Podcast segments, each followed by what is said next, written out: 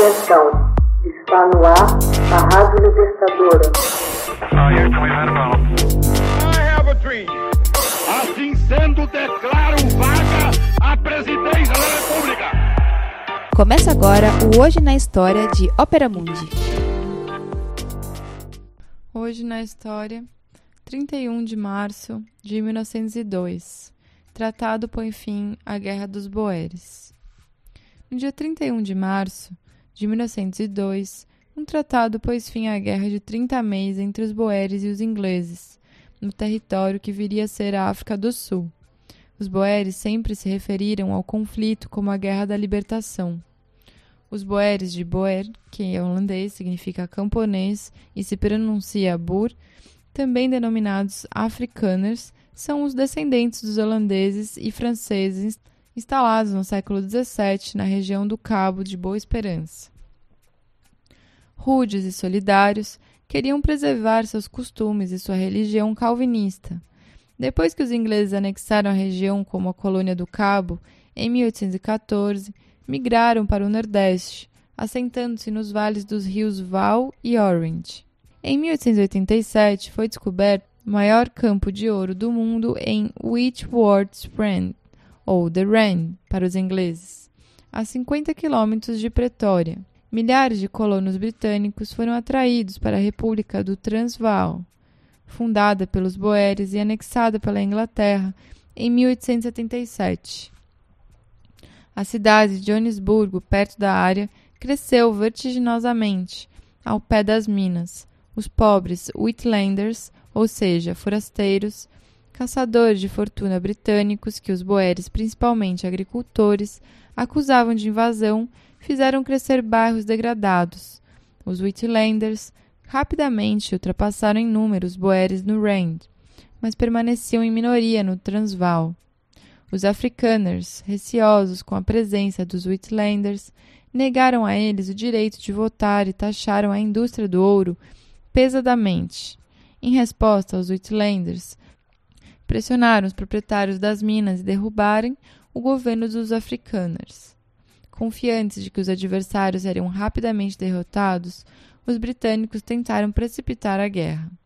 Em setembro de 1899, o secretário colonial britânico Joseph Chamberlain enviou um ultimato exigindo direitos iguais para os residentes britânicos no Transvaal.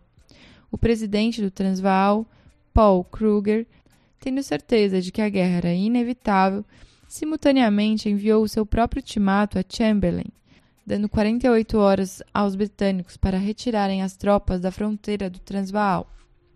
A guerra foi declarada em 12 de outubro de 1899 e os boeres atacaram primeiro, invadindo a colônia do Cabo e do Natal.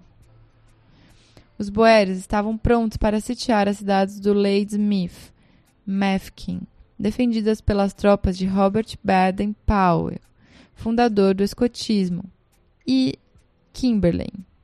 O mês de dezembro daquele ano foi difícil para o exército britânico.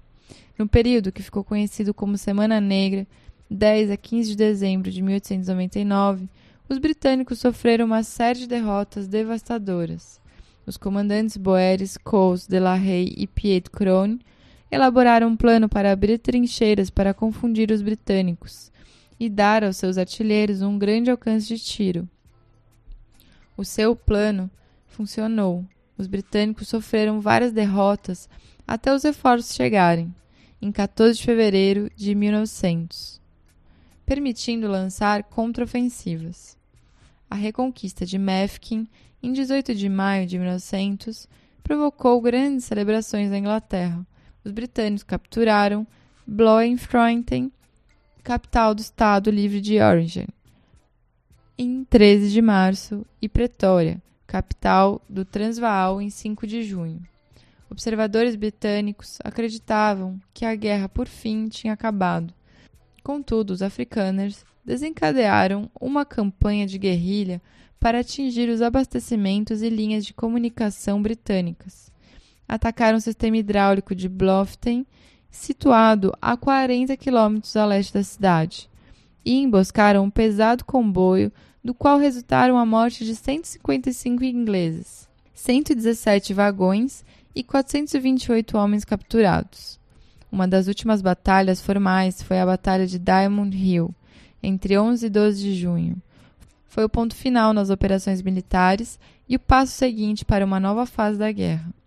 No total, a guerra custou cerca de 75 mil vidas, 22 mil soldados britânicos, de 6 mil a 7 mil combatentes boeres e cerca de 20 mil africanos negros. O fim da rendição boer aconteceu em março de 1902 e a guerra acabou com o Tratado de Vereniging, no mesmo mês. O tratado previa a criação da União da África do Sul, o que só ocorreria em 1910 e acabava com a existência do Transvaal e de Orange como repúblicas boeres, anexando-as ao Império Britânico. Hoje na História, texto original de Max Altman, organização Haroldo Cerávolo, locução Michele Coelho, edição Laila Manoeli. Você já fez uma assinatura solidária de Opera Mundi? Com 70 centavos por dia, você ajuda a imprensa independente e combativa. Acesse www.operamundi.com.br/apoio.